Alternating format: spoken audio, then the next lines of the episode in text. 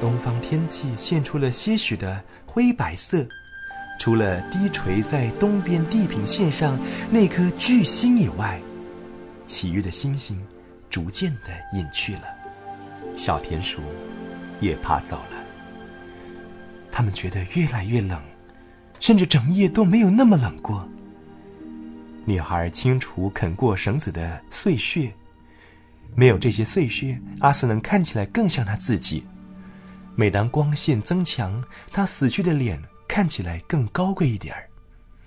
从他们身后的树林传来咯咯的一声鸟叫，几小时以来的寂静给打破了，使他们吃了一惊。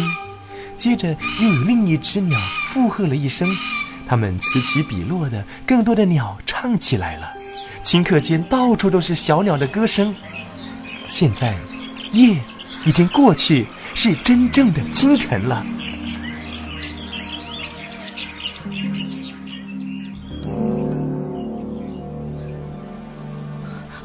好冷哦，我也是。我们下去稍微的走动走动，也许会好一点吧。他们走到山峰的东边，展目下望。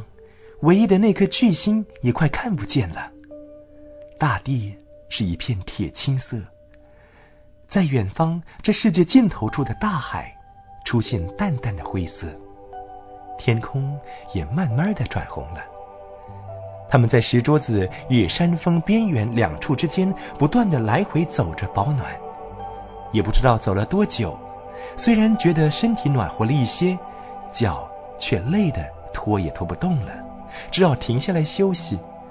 他们面对着大海望过去，发现海边有一座城堡，才想起那就是开培拉。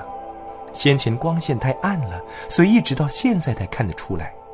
他们又看见在海天交接之处，已由红色转变为灿烂的金光，在金光之中，太阳缓缓推出它的边缘。就在这时，他们听见从背后传来一声，仿佛是一个巨人砸碎一个大盘子的破裂声。苏珊，这是什么声音啊？你听看看。我不敢回头看啊，好恐怖！哦，呜呜，难道他们又在对阿斯能做不好的事吗？走，我们还是赶快过去看一下好了。走吧，快去！哦。正在上升的红日，把万物都照得变了样了，色彩变了，阴影也变了。大概有几秒钟的时间，他们竟然看不到他们所要看的，也是最重要的东西。过了一会儿，才看清楚，原来那石桌已经从中间断成两半，各自斜倒在一边躺在上面的阿斯能，也不知道去了哪里了。阿斯能不见了？怎么会？他怎么不见了呢？怎么会这样子？真是不幸！难道连他的尸体他们也都不肯放过吗？到底是谁干的？这是什么意思吗？难道又是魔术吗？是的，又是魔术。他们回头一看，站在旭日中闪耀、摆着鬃毛的不是阿斯能还有谁？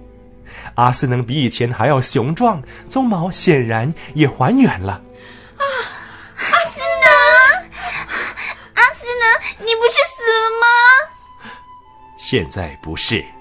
你你，阿斯能，你该不是呃呃，你你不会是呃那个？苏珊声音发抖，连最后一个“鬼”字也怕说出来。